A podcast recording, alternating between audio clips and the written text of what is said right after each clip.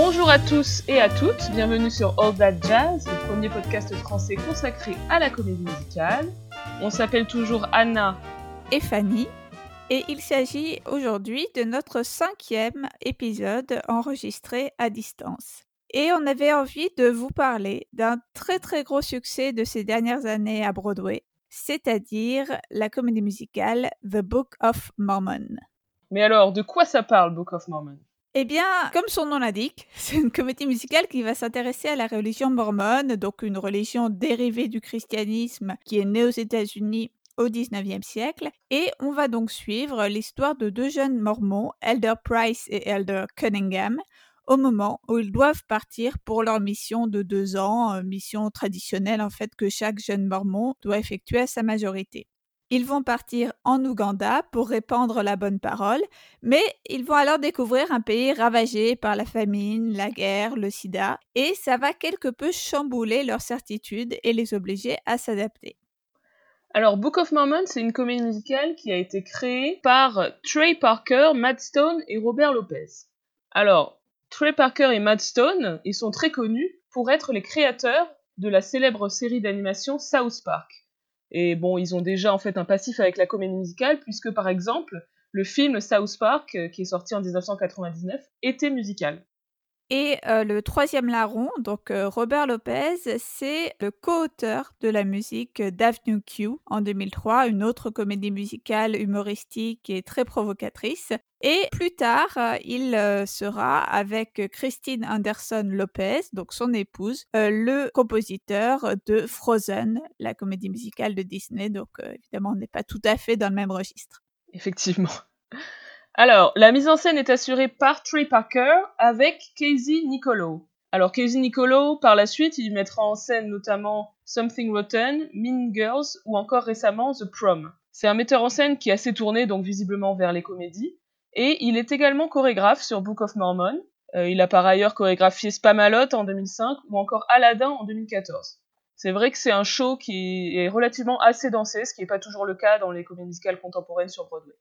Book of Mormon, s'inscrit par ailleurs dans une tendance qu'on pourrait dire inaugurée à partir du début des années 2000, celle des comédies musicales euh, comiques, avec un humour vraiment très corrosif, euh, très adulte, on y reviendra, on peut ainsi voir une filiation entre euh, The Producers euh, en 2001, donc euh, comédie musicale adaptée du film de Mel Brooks, puis Avenue Q en 2003, Spamalot en 2005, Frankenstein Jr., encore une adaptation de Mel Brooks, et Something Rotten en 2015. Donc on a toute une série de comédies musicales qui vont donc, en mettant en avant avant tout la dimension comique, amener à Broadway un public plus jeune et un peu plus masculin également. Book of Mormon ouvre à Broadway en mars 2011. Donc c'est un énorme succès. Il reçoit notamment 14 nominations au Tony, ce qui est quand même assez énorme, et 9 Tony, dont meilleure comédie musicale, meilleur livret, meilleure musique et meilleure mise en scène. Alors il y a depuis quelques années des, rumeurs d'adaptation cinéma, mais pour l'instant ce n'est pas le cas. On verra si ça arrive un jour. Encore une rumeur d'adaptation cinéma qui euh, tarde à, se concrétiser. oui, c'est sûr, elles sont nombreuses. Alors, on va dans un premier temps vous donner nos avis un peu perso, et notamment l'avis de Fanny, qui a vu, qui a eu la chance de voir Book of Mormon à Londres. Alors oui, pour la trois millième fois euh, à l'antenne de ce micro, je me permets de rappeler que j'ai eu la chance de gagner la loterie pour aller voir Book of Mormon à Londres en 2013. donc c'était génial. c'était d'autant mieux que j'étais au premier rang, au milieu, donc vraiment en plein cœur de l'action. J'ai trouvé ça évidemment hyper catchy, hyper drôle. Il y avait quelques numéros qui m'ont vraiment impressionné, et notamment par leur aspect dansé assez spectaculaire. Hein, je pense à la, scène d'ouverture, hein, Hello, sur laquelle on reviendra, ou encore le Spooky Mormon Hell Dream. Mais de manière générale, j'ai été un petit peu mal à l'aise avec certaines blagues sur les Africains, euh, l'humour euh, scatologique et borderline étant moyennement mon truc, on va dire en général. Et en fait, c'est que comme souvent, je ne savais pas grand-chose en allant à cette comédie musicale, hormis le fait que c'était un, très grand succès. Donc ça explique aussi sans doute pourquoi j'étais peut-être pas prête à un certain type d'humour. Mais bon, malgré tout, c'est une comédie musicale que j'aime beaucoup et que j'ai eu beaucoup, beaucoup plaisir à réécouter par la suite et notamment du fait bah, du caractère humoristique des chansons et des nombreuses blagues musicales qui font que la bande originale se suffit presque à elle seule, tant c'est déjà très riche d'un point de vue comique dans la musique. Oui, effectivement, la, la bande son est géniale. Moi, j'ai pas eu de la chance de le voir sur scène, j'aimerais beaucoup. Si un jour on peut retourner au théâtre et notamment à Londres, je pense que j'irai le voir. Euh, mais voilà, j'ai écouté le disque du cast original de Broadway un nombre incalculable de fois. Et voilà, c'est vraiment, euh, ça fonctionne en tant que tel. C'est-à-dire que les chansons sont extrêmement drôles euh, dans les paroles. Et puis elles sont musicalement assez géniales. C'est très catchy, c'est très bien écrit. Ça explore plusieurs styles différents dans, en en faisant souvent des pastiches ou des parodies. Mais voilà, c'est vraiment très très plaisant à écouter. Alors, on va à présent vous dire quelques mots des différents personnages, à commencer par bah, celui qu'on peut qualifier de héros de l'histoire. Enfin non, peut-être finalement qu'il y a deux héros. Enfin, en tout cas, au début, on va dire que c'est sur lui que ça se concentre. il s'agit donc du personnage de Elder Price, donc Kevin, un de, ces deux jeunes mormons qui va partir en mission. Oui, alors c'est un personnage de jeune mormon très fervent et qui prend vraiment au sérieux sa mission. Dans le cast original, il était joué par Andrew Rannells, donc un acteur que vous avez sûrement vu notamment dans des séries. Moi personnellement, je l'ai découvert dans le rôle d'Elijah dans la série Girls. Il a aussi joué dans The New Normal de Ryan Murphy et, euh, dans The Prom de, Murphy également. Qui va sortir bientôt sur Netflix, c'est ça? Oui. Il a aussi été euh, notamment King George III dans Hamilton. Euh, il a remplacé quelques semaines Jonathan Groff. Et on l'a vu aussi dans le revival de Falsettos en 2016 à Broadway. Donc il est voilà, c'est un acteur euh, très prolifique. Deuxième protagoniste, donc son euh, compagnon de, de, mission, Elder Cunningham, donc euh, Arnold. Il s'agit donc d'un autre type de jeune mormon, moins animé par une ferveur authentique que par le désir de faire plaisir à ses parents, et notamment à son père, en s'engageant dans la religion mormone c'est une sorte de stéréotype du geek ou du nerd qui est joué par des acteurs au physique qu'on dira atypique, enfin pas systématiquement, mais en tout cas la personne qui a créé le, rôle, c'est Josh Gad qui est donc assez habitué à hein, des, des, rôles comiques. Il a également joué le fou dans le remake de La Belle et la Bête ou également Olaf dans Frozen. Oui, alors c'est un rôle qui a été joué aussi plus tard par Ben Platt. Donc euh, pour le coup Ben Platt qui Josh Gad est assez gros alors que Ben Platt c'est pas le cas et d'ailleurs euh, dans la chanson Man Up, il y a une réplique à un moment c'est Listen to the fat white guy et lorsque c'est Ben Platt qui le joue ou un autre comédien qui n'est pas gros, euh, Fat est remplacé par Weird. je trouve ça assez marrant. Euh, voilà, par ailleurs, sur Ben Platt, il y aurait beaucoup à dire sur le changement de persona qu'il a effectué un peu au fil des années, passant de personnages de geek un peu timide, etc., à, euh, voilà, par exemple dans The Politician, où il a un rôle euh, au contraire de jeune homme ambitieux, où il est plus proche presque de Elder Press que de Elder Cunningham, je trouve ça intéressant. Oui, parfois la différence entre les deux Elder n'est pas aussi marquée que dans le cast original. Au fil des distributions, ça fonctionne pas toujours aussi bien. On, reviendra tout à l'heure sur la complémentarité entre les deux, mais c'est pas toujours aussi marqué. Mais en tout cas, dans ce cast original, c'était vraiment très très marqué. Alors, autre personnage, c'est Nabulungi, qui est en fait la fille du guide africain qui va faire découvrir euh, l'Ouganda aux deux jeunes mormons et voilà qui va devenir leur amie et notamment qui va se rapprocher de Elder Cunningham. Elle est interprétée donc dans le cast original de Broadway encore une fois par Nikki M. James qui a d'ailleurs reçu le Tony du meilleur second rôle féminin.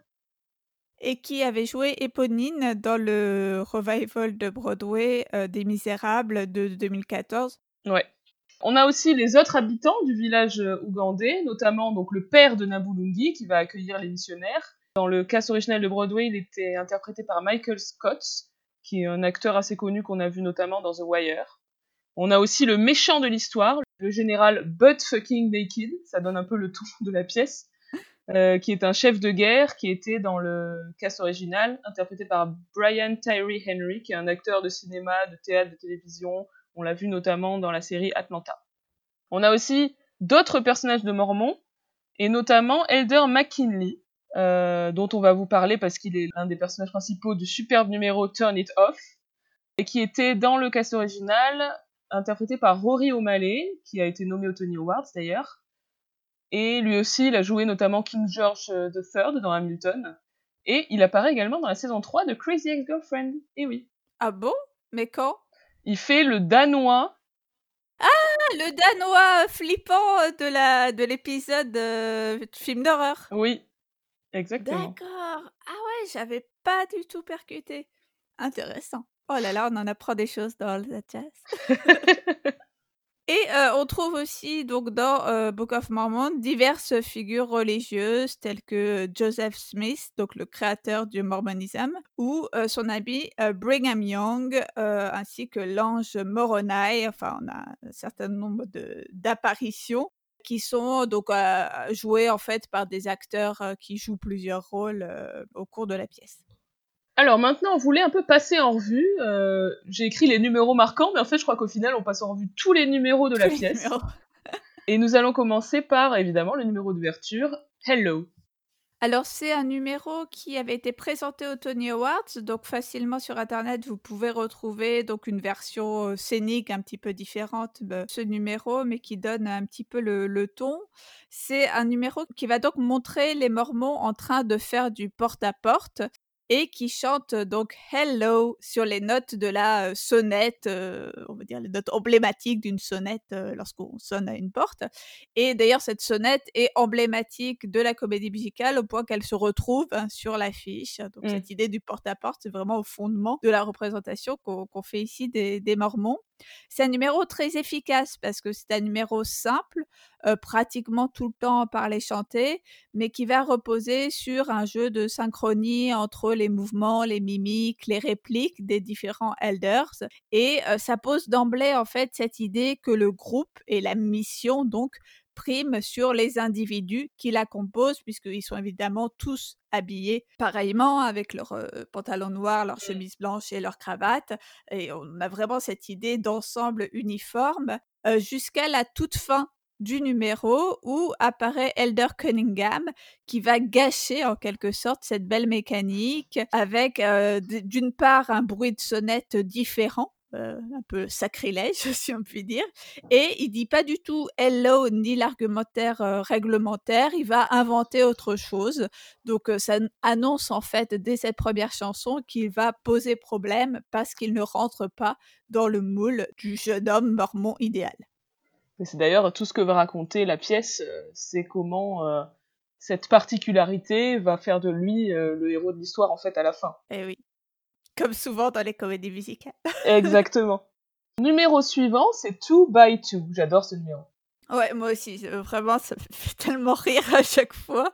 Euh, donc là, c'est le moment où les Mormons vont être envoyés donc en binôme, hein, deux par deux, dans leurs différents lieux de mission. Et on nous redit hein, the most important time in a Mormon kid's life, donc vraiment le moment le plus important dans, la vie d'un jeune mormon, c'est cette occasion de partir en mission qui est ici présentée vraiment comme l'occasion de voir le monde. On va passer en revue un panel de lieux qui vont à chaque fois être décrits en stéréotypes, une sorte d'image d'épinal. Euh, la Norvège, par exemple, c'est le pays, je cite, des gnomes et des trolls.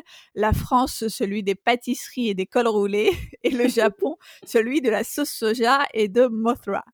Euh, en fait, on apprend dans cette chanson que Elder Price, qui donc euh, attend son, son lieu de mission, lui, il rêve d'être envoyé à Orlando. Donc là encore, je trouve que c'est une partie désopilante parce que donc il va chanter son adoration de SeaWorld, de Disney, du mini-golf. C'est drôle en fait parce que ça caricature la Floride, bien sûr, et ça fait apparaître Orlando comme un pays en soi, donc ce que cette ville n'est pas. Mais c'est drôle aussi en fait parce que c'est révélateur de la frilosité d'Elder Price en matière de dépaysement, si on peut dire possible, et euh, euh, ça montre aussi son caractère un petit peu, si on peut dire, euh, superficiel.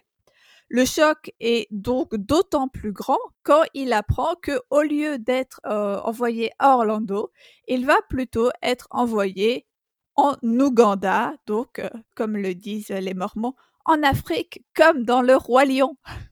Oui, donc là, c'est, on comprend directement qu'ils connaissent strictement rien de l'Afrique. D'ailleurs, quand on leur dit Ouganda, ils, ils ont jamais entendu ce mot de leur vie. Et euh, on va rapidement s'en rendre compte qu'ils connaissent rien lorsqu'ils vont être confrontés à la réalité. Alors dans cette chanson, il y a vraiment beaucoup de choses euh, très malines et très drôles. Et notamment, euh, il y a des sonorités qui rappellent Wicked quand Elder Price dit I'll do something incredible. Ça fait penser à, au Unlimited de Elphaba quand elle imagine tout ce qu'elle va pouvoir faire. Et euh, cette, cette phrase musicale, I'll do something incredible, revient plusieurs fois dans le show et exprime ce désir de grandeur qu'a en lui Elder Price, ce désir qui anime de nombreux personnages de comédie musicale par ailleurs. Et voilà, dans cette euh, chanson, il y a vraiment plusieurs exemples de moments où la musique en elle-même est très drôle. J'adore comment ils chantent euh, euh, We are the army of the Church of Jesus Christ. Oh, là, les Saints. vraiment très très bien. Chanson suivante, euh, il s'agit de You and Me, but Mostly Me, donc le premier duo entre les deux protagonistes principaux. En fait, c'est une I Want Song, et généralement, les I Want Songs, c'est plutôt des solos chantés par le héros qui va euh, exprimer euh, son désir, désir qu'il va accomplir ou non d'ailleurs euh, pendant l'histoire. Mais là, c'est un duo. Et on a vraiment un jeu de questions-réponses qui va d'emblée poser le rapport de force entre les deux personnages. Oui, puisqu'en fait, donc Elder Price euh, raconte tout ce qu'il va faire de grandiose euh, une fois qu'il sera arrivé euh, en Afrique et qu'il va révolutionner, il va devenir le mormon qui change l'humanité, je crois qu'il dit. Je sais pas si c'est le dit à ce moment-là, mais en gros c'est l'idée. Et à côté, Elder Cunningham se présente en fait comme le sidekick, c'est-à-dire le, le, partenaire mineur dans une relation qui va aider le héros.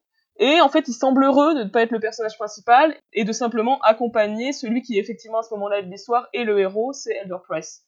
Évidemment, cette dynamique entre eux va changer au fur et à mesure de la pièce.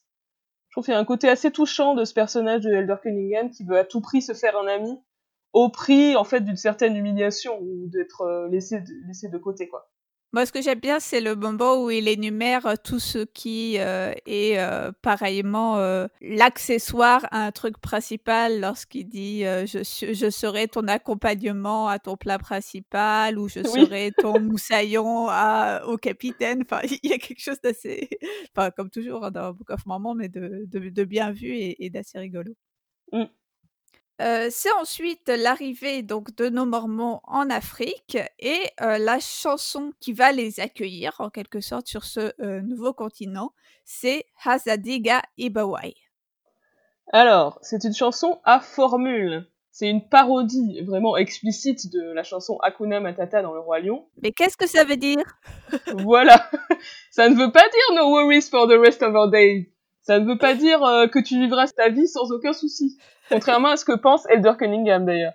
Effectivement, cette chanson est un moment particulièrement provocateur puisque Hasadiga Ibowai, ça veut dire Fuck you God. Ce qui est drôle, c'est que les, les, deux elders euh, le chantent au début euh, sans comprendre et du coup ils sont choqués quand ils comprennent ce qu'ils viennent de dire, c'est très marrant. Oui, c'est ça qui est drôle, c'est que c'est très entraînant. Donc tout le monde est Asadiga et Et après, il décompose le, la signification. Asadiga, ça veut dire fuck you, et ça veut dire God. Donc du coup, ça veut dire fuck you, God. oui, c'est très drôle. Et il y a un moment que je trouve particulièrement drôle. Les villageois viennent de citer tout ce qui va mal dans leur vie. Donc ils disent le sida, la famine, la violence. Et donc toutes ces choses qui les conduisent à détester Dieu le guide dit aux elders de faire pareil, c'est-à-dire de lister les trucs qui vont mal dans leur vie. Et les elders, ils disent des trucs du genre, notre bus avait du retard. Donc ce serait vraiment très drôle le contraste. Euh, en fait, les elders, ils ont que des first world problems, quoi, des problèmes de riches. Donc c'est vraiment le, moment où les héros découvrent que l'Afrique ne ressemble pas du tout à ce qu'ils imaginaient. J'ai vu un, un, petit interview de Robert Lopez, je vous mettrai le lien dans, dans la fiche de l'épisode sur notre site euh, où il explique qu'il voulait, lui, présenter d'abord une Afrique à la Disney, c'est-à-dire très colorée, tandis que Trey Parker et Matt Stone voulaient plutôt que ce soit euh, tout de suite horrible et glauque. Et du coup, ils ont trouvé une sorte de compromis entre ces deux visions, c'est-à-dire que la chanson est disneyenne, extrêmement entraînante, mais euh, ce qui est dit est quand même assez violent. Assez rigolo comme compromis, effectivement.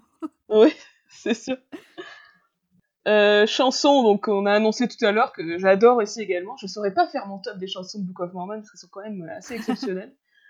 c'est Turn It Off, qui est une chanson collective menée par donc Elder McKinley, un autre jeune mormon qui rend visite au héros avec euh, avec d'autres. En fait, ils sont, euh, je sais pas, une petite dizaine.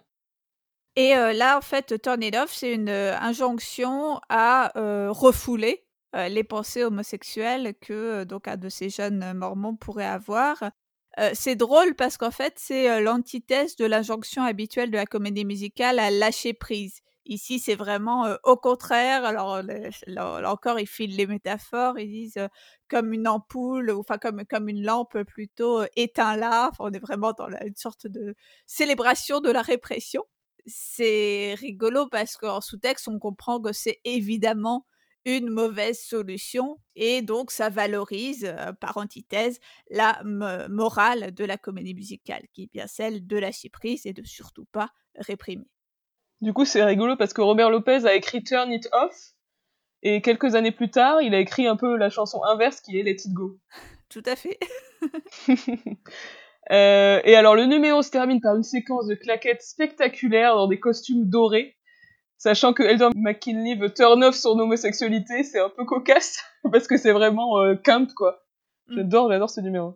Là aussi, le côté humoristique provient en fait du contraste entre l'image et la parole, enfin entre le spectaculaire euh, camp et flamboyant et l'injonction à la répression, tout comme exactement. dans Alors, petite chanson ensuite, c'est I Am Here For You, une chanson courte dans le style berceuse, donc qui est toujours sur, euh, focalisée sur la relation entre Elder Cunningham et Elder Price. Donc Cunningham veut prendre soin de Price, il le soutient, il lui dit que tout va bien aller. Et c'est là qu'on a le premier moment d'affection de Elder Price envers euh, Elder Cunningham. Et voilà, en fait, leur amitié naît progressivement. C'est d'ailleurs euh, l'un des, grands thèmes de la pièce.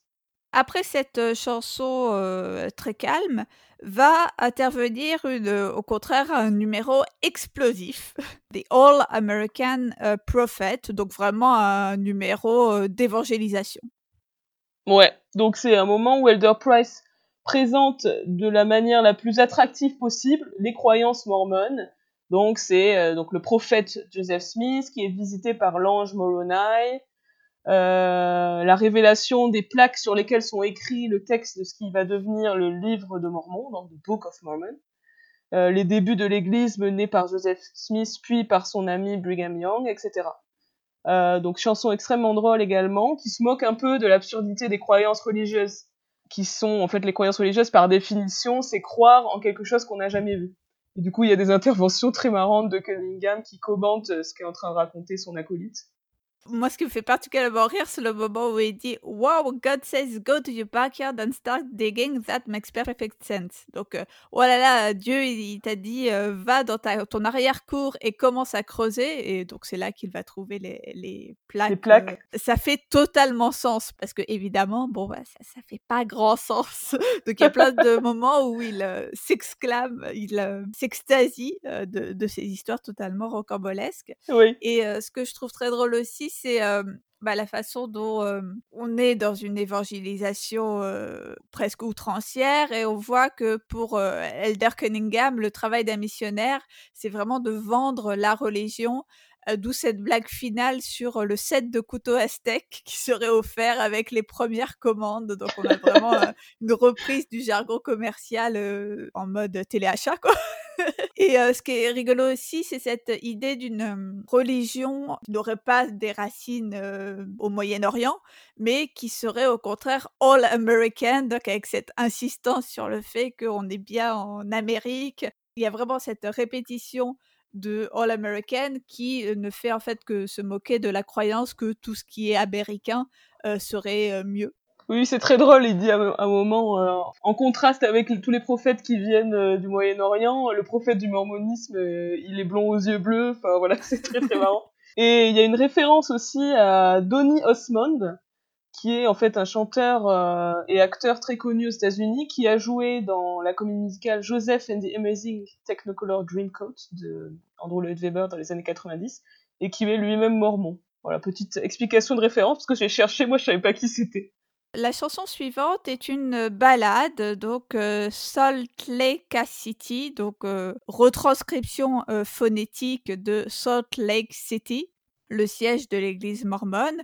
C'est une sorte de I Want Song de Nabulongi, dans laquelle elle va chanter son amour pour cette ville qui est alors présentée comme une terre promise, idéalisée, évidemment idéalisée de manière totalement camp, hein, avec des cascades et des licornes volantes, mais c'est sa grande chanson et, d'ailleurs son unique solo de, la pièce.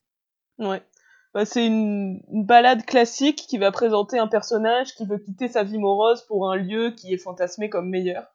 Ça, c'est évidemment un, un trope hyper classique de la comédie musicale. La chanson qui intervient ensuite, c'est une chanson intitulée Man Up, qu'on pourrait traduire par Deviens un homme.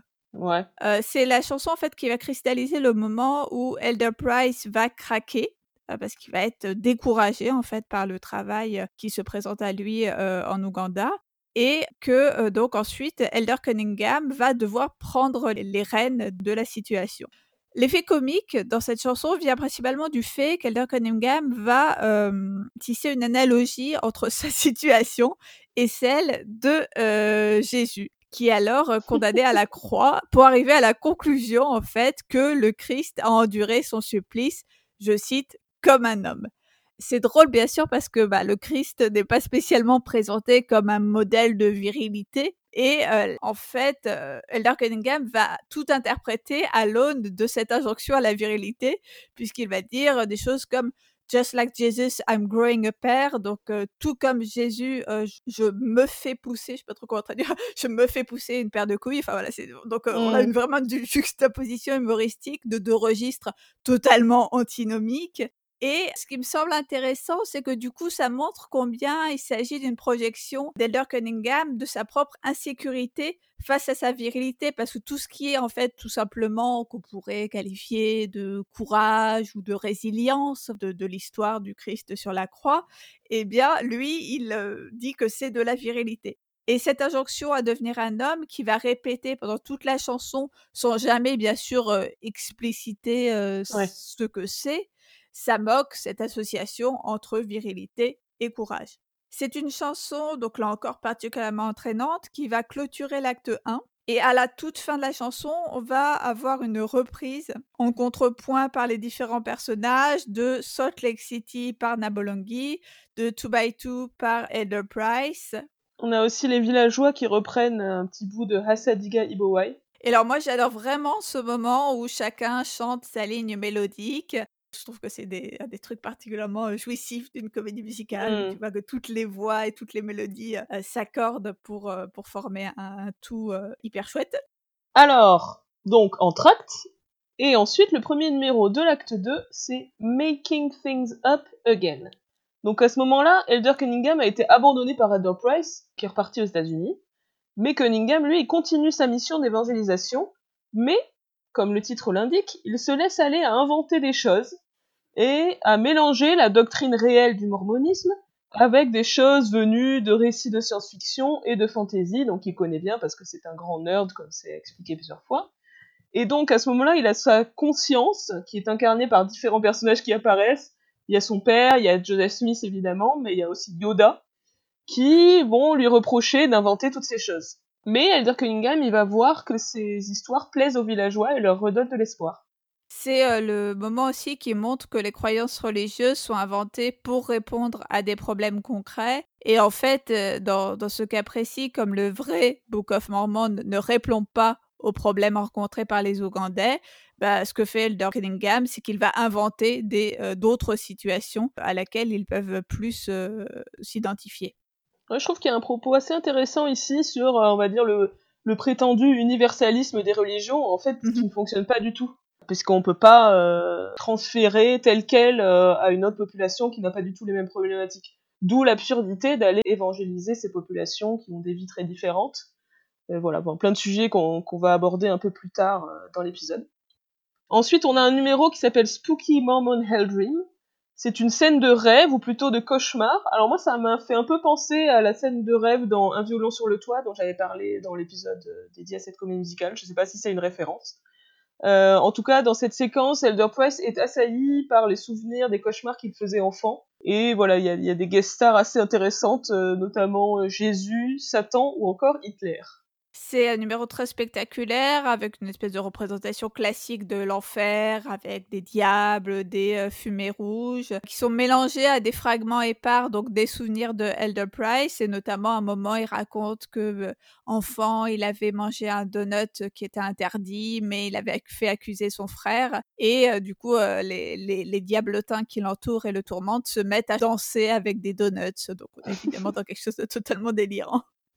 Vient ensuite euh, la euh, chanson I Believe, donc cette fois euh, chantée par Elder Price, encore en quelque sorte une I Want song du personnage, dans laquelle il va donc répéter sa croyance pour s'en convaincre en quelque sorte, une sorte mmh. de fonction performative hein, de ce I Believe, je crois, je crois, qu'il va répéter tout au long de la chanson. Il me semble que c'est pas sans lien avec le fait que dans les pratiques religieuses mormones, la profession de foi, hein, donc le fait de redéclarer sa foi, est quelque mmh. chose de très important. Alors oui, j'aime aussi beaucoup cette chanson, qui est un grand classique des cours de comédie musicale. J'ai vu plein de, de garçons la chanter, mais aussi moi personnellement, je l'ai chantée. Alors il y a un truc assez marrant, c'est que l'introduction est très similaire. En fait, c'est une parodie à celle de I Have Confidence, qui est une chanson euh, du film La Mélodie du Bonheur. Je dis vraiment du film parce qu'elle n'est pas dans la pièce de théâtre. Y compris, il y a vraiment des bouts de phrases identiques quand il dit Oh, what's the matter with me? Ou quand il dit To do the things I never dared. Donc, dans la mélodie du bonheur, c'est la I Want Song de Maria qui euh, voilà rassemble tout son courage pour avoir confiance en elle lorsqu'elle va commencer son nouveau travail de gouvernante. Et voilà, il y a vraiment des, répliques qui sont euh, calquées. Par exemple, Maria, dans la Mélodie du Bonheur, elle dit A captain with seven children What's so fearsome about that? Un capitaine avec sept enfants, euh, qu'est-ce que, pourquoi j'aurais peur de ça? Et dans la version de I Believe, c'est A warlord who shoots people in the face. What's so scary about that? Un chef militaire euh, qui tire sur les gens. Euh, pourquoi j'aurais peur de ça, en gros? Le contraste entre les deux est très drôle, évidemment, parce qu'un capitaine et sept enfants, ça fait pas forcément peur, alors qu'un mec qui te tire dessus, si.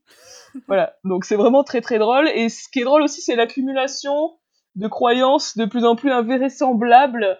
Au début, euh, Elder Price il commence par dire je crois euh, ben, que Jésus est venu pour sauver les péchés du monde. Ça c'est un truc très classique, ça surprend plus personne. Mais quand à la fin il, il dit euh, je crois que Dieu vit sur une planète appelée Colombe, là il y a quelque chose d'assez drôle et il y a aussi une réplique euh, assez intéressante, c'est quand il dit je crois que en 1978 Dieu a changé d'avis sur les, les personnes noires trouve ça extrêmement drôle et très percutant. Euh, et ça correspond au fait qu'effectivement, jusqu'en 1978, les hommes noirs ne pouvaient pas être prêtres dans la religion mormone. Et je trouve que dans cette chanson, sous couvert de réaffirmer toutes les croyances de Elder Price, c'est en fait la chanson la plus critique envers le mormonisme, à mon avis. Alors, ensuite, nous avons une balade, un duo qui s'appelle Baptize Me. Chanson un petit peu, comment dire, potache, dans laquelle Nabulungi donc va être baptisée par Elder Cunningham parce qu'elle a été convertie au mormonisme et elle a envie d'être baptisée. Et donc la chanson est écrite sous la forme d'une métaphore sexuelle assez peu subtile. Oui, avec des répliques telles que je vais le faire pour la première fois, je vais le faire avec une fille, une fille spéciale. On comprend de, quoi il s'agit. oui, c'est assez rigolo. Chanson qui intervient peu après, c'est I Am Africa. Alors ça, c'est une parodie de chansons caritatives, type euh, évidemment la plus connue de toutes, c'est We Are the World, donc vraiment dans les paroles ça rappelle ça. Il y a même une allusion à Bono, bon, qui n'est pas dans We Are the World, mais qui est connu pour être un artiste qui a fait beaucoup de choses caritatives, notamment euh, autour de l'Afrique. C'est intéressant parce que ça montre la condescendance des missionnaires par rapport aux populations africaines et aussi une forme d'indécence de se prétendre le porte-voix des opprimés, de parler à leur place puisqu'ils disent tous I am Africa alors qu'ils sont pas du tout Africa et c'est des mecs de Salt Lake City. Enfin, c'est assez intéressant euh, ce, regard assez critique sur ça.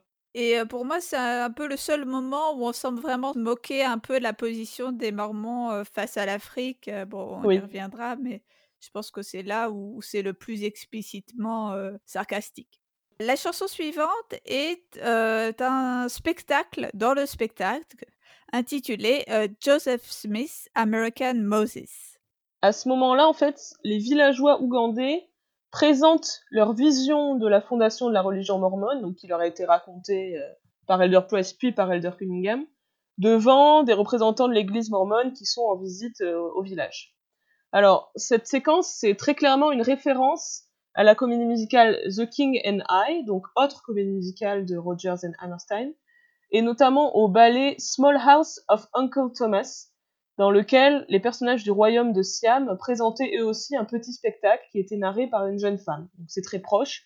Il y a vraiment un parallèle de manière générale entre les deux œuvres, puisque dans The King and I, on a un personnage occidental qui est envoyé pour enseigner à des populations non blanches.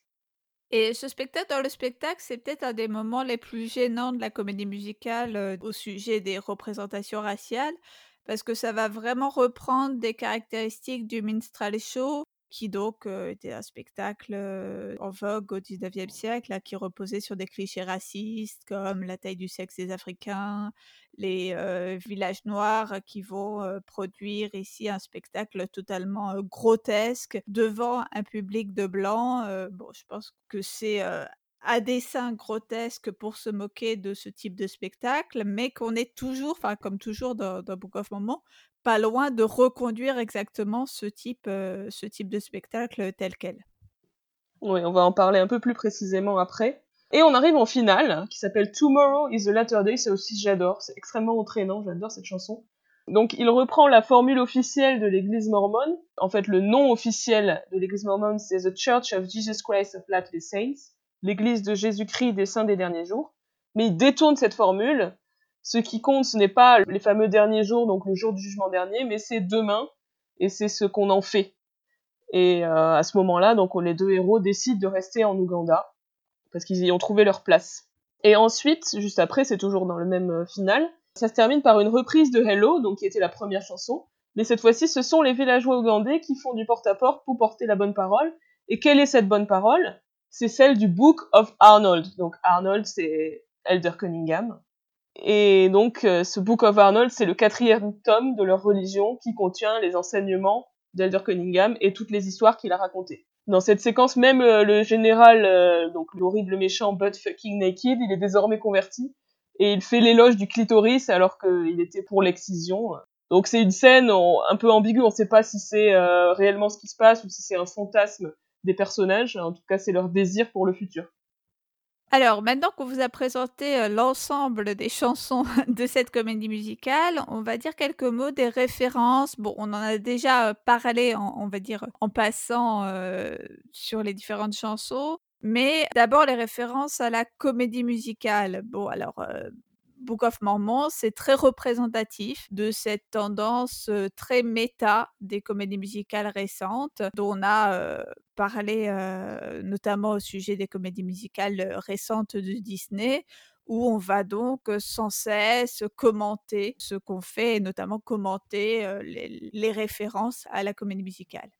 Mmh. Et de manière générale, Book of Mormon faudrait vraiment coller en fait à la structure typique de la comédie musicale contemporaine de Broadway, euh, le numéro d'ouverture collectif, la I Want Song, la fameuse fin d'acte 1 qui mélange plusieurs airs déjà entendus, on en a parlé, le final rassembleur, le fait qu'il y ait des reprises des différents thèmes musicaux tout au long de la pièce, c'est vraiment écrit comme une comédie musicale typique. On a également de nombreuses références à la culture populaire, donc via la comédie musicale, mais pas seulement, notamment par le personnage de euh, Elder Cunningham, qui est donc, comme on l'a dit, un geek et qui va euh, tisser des analogies entre euh, la Bible et la culture geek en général, et notamment Star Wars en particulier. Par exemple, ce moment où ils disent Ah ben la Bible, en fait, c'est en trois parties référence aux deux testaments, et the, Book of Mormon, ça serait la, troisième partie qui serait donc Return of the Jedi. Donc Elder Cunningham fait vraiment de nombreuses références à des classiques de la science-fiction et de la fantasy tout au long de la pièce. Donc autre exemple, lorsqu'il raconte sa version améliorée de la Bible dans la chanson Making Things Up Again, au lieu de parler de l'enfer, il dit le Mordor. Donc le Mordor, c'est euh, la région très inhospitalière de la Terre du Milieu, donc euh, créée par euh, J.R.R. Tolkien, l'auteur notamment du Seigneur des Anneaux. Dans Joseph Smith's American Moses, les villageois qui répètent ce que leur a raconté Cunningham vont parler du Starship Enterprise, donc c'est le vaisseau des héros de la série Star Trek et disent que l'ange Moroni est arrivé sur le Starship Enterprise. C'est vraiment un des ressorts humoristiques récurrents de Book of Mormon. Alors, outre les références, on voulait aussi vous parler du propos et donc des différentes représentations à l'œuvre dans cette comédie musicale. Tout d'abord, le traitement qui est fait des personnages masculins euh, dans cette œuvre. Donc, vu l'intrigue, c'est assez logique qu'on ait une distribution très masculine, hein, puisque dans l'Église mormone, ce sont surtout les jeunes hommes qui sont encouragés à partir en mission, même si c'est pas strictement interdit pour les jeunes femmes, c'est plutôt une prérogative masculine. Mmh. Donc, bah, par conséquent, la comédie musicale va traiter en particulier de thèmes relatifs à l'être au monde masculin et notamment à la question des masculinités les masculinités blanches, si je peux me permettre. Tout à fait. On a vraiment dans la confrontation d'Elder Price et d'Elder Cunningham deux types de masculinité qui vont se répondre. Une hégémonique, hein, donc euh, avec cet Elder Price qui correspond au canon de beauté, qui est dans une position de chef, et l'autre masculinité, donc dominée, qui ne correspond pas au canon et qui donc lui va explicitement se placer en position de faire valoir. Mais aussi, ça montre que ces rôles sont tout à fait instables, du fait de cette transformation d'Elder Cunningham au cours de la comédie musicale, notamment au moment de la chanson Man Up. Donc ça montre à la fois combien les masculinités sont euh, inconstruites et partant qu'elles sont en constante négociation et possible reconfiguration. Mm. On a aussi euh, le thème de euh, l'amitié masculine. On a presque par moment un côté buddy movie en fait ce sous-genre de la comédie dans lequel deux héros très dissemblables vont devoir cohabiter ensemble et finalement surmonter leurs différences. Tout le, début de la pièce va jouer un petit peu sur, sur ce, ce sous-genre traditionnel. Et cette évolution en fait de la relation entre les deux elders, je trouve c'est vraiment l'aspect le plus émouvant de la pièce, le plus sincère aussi, le moins second degré, donc on a Elder Cunningham qui dit tout au long de la pièce que Elder Price est son meilleur ami. Et quand celui-ci lui dit en retour à la fin, on sait qu'il est devenu quelqu'un de meilleur, qu'il a cessé de ne penser qu'à lui et à sa réussite. Et que voilà, les deux personnages ont évolué au contact l'un de l'autre. Je trouve ça assez touchant. Autre euh, thème qui surgit dans cette exploration des masculinités, c'est euh, la prise de pouvoir en quelque sorte des nerds. À travers le personnage d'Elgar Cunningham, on retrouve une thématique assez récurrente dans la comédie musicale, qu'on a vu notamment dans Glee, qu'on a vu aussi plus généralement que simplement le, musical, dans les teen movies en général. Cette thématique, en fait, de la revanche des laissés pour compte. Ça montre encore une fois la capacité d'évolution du personnage, avec presque un côté coming of age dans cette révélation d'Elgar Cunningham en tant que leader. Et on a aussi la question du rapport avec le père, donc qui est rapidement évoqué, puisqu'on comprend à un moment donné qu'il fait tout ça pour que son père soit fier de lui, je cite, et non plus simplement coincé avec lui. Et il y a aussi un commentaire un peu sur la victoire de la culture nerd, puisque c'est en ajoutant au récit biblique des éléments venus de grands succès de la pop culture, science-fiction, fantasy, etc., qu'il va parvenir à rendre son propos plus attrayant en fait, Cunningham, son évolution, c'est aussi qu'au final, il est le héros parce que c'est lui qui a de l'imagination, c'est lui qui sait raconter des histoires, et en fait, c'est là que, réside le plus grand des pouvoirs. Hmm. C'est comme si c'était l'histoire de quelqu'un qui devient auteur. Je trouve ça assez intéressant et assez méta, encore une fois. Alors, minuscule point sur les personnages féminins, puisqu'en réalité, il y en a qu'un seul, hein, c'est Nabulungi. On voit vraiment que c'est pas leur fort et ils ont même pas essayé un minimum, je sais pas. Donc c'est un personnage qui, bon, à la fois bien sûr est positive, euh, sympathique, mmh. mais qui va n'exister qu'en relation avec des hommes, puisqu'elle est d'abord la fille d'eux, puis la copine d'eux, qui est assez peu développée, comme on l'a dit, qui chante une seule chanson en solo. Donc bon, face à, cette galaxie de personnages masculins, effectivement, le seul personnage féminin quasiment parlant est assez, assez pauvre. Alors maintenant, on va passer au gros morceau. c'est la représentation de l'Afrique et des Africains dans Book of Mormon. Euh, voilà, c'est clairement là que résident les choses les plus problématiques euh, de notre point de vue. Oui, alors que les auteurs vont développer une caricature assez subtile finalement de la religion mormone, caricature qui va reposer sur une bonne connaissance des Mormons, de leurs pratiques, de leurs croyances, euh, s'enchaînent dans cette comédie musicale les stéréotypes négatifs sur les Africains et la situation géopolitique en Afrique. Lorsque, une fois de plus, les deux Mormons débarquent en Ouganda, ils vont être euh, confrontés au sida, à la guerre endémique, au choléra, au viol d'enfants, à l'excision systématique, à la pauvreté extrême, à un sous-développement, enfin vraiment des images tout à fait euh, caricaturale et effrayante de, l'Afrique, avec toujours cette idée de renvoyer les Africains à une sorte de, de primitisme, hein, de sous-développement général, avec cette blague récurrente d'un texto qui serait tapé à la machine, en fait, un petit bout de papier tapé à la machine, ce qui est d'autant plus en fait risible qu'on sait que l'usage de la téléphonie mobile est au contraire très développé en mmh. Afrique subsaharienne. Donc, si c'est une façon de se moquer du supposé sous-développement des Africains, là, clairement, ça tombe à côté. Au-delà de ça, on notera aussi que l'Ouganda n'est pas du tout décrit comme un pays particulier, ni même en fait tout simplement comme un pays qui existe vraiment. Il s'agit mmh. d'une sorte de pays générique d'Afrique subsaharienne. On y parle une langue qui n'est pas la langue qu'on parle en Ouganda, mais une sorte de sabir à vagues consonances africaines. On pourra objecter que, à l'opposé, hein, dans le roi lion, c'est véritablement une langue africaine, le swahili, qui est parlée, enfin chantée plutôt, lors de la première chanson. Donc ici, on mmh. n'a même pas essayé, si je puis dire. Oui, tout à fait. De manière générale, sous prétexte euh, de les tourner en dérision, le show va quand même alimenter beaucoup de clichés sur l'Afrique. Évidemment, on est supposé plaindre les villageois de leur vie misérable, mais ils sont quand même présentés majoritairement comme un peu idiots. Ils sont soit naïfs, comme Nabulungi et son père, soit ils sont extrêmement violents, comme euh, le fameux Bud Fucking Naked. Je vais pas réussir à dire ce nom sans en rigoler.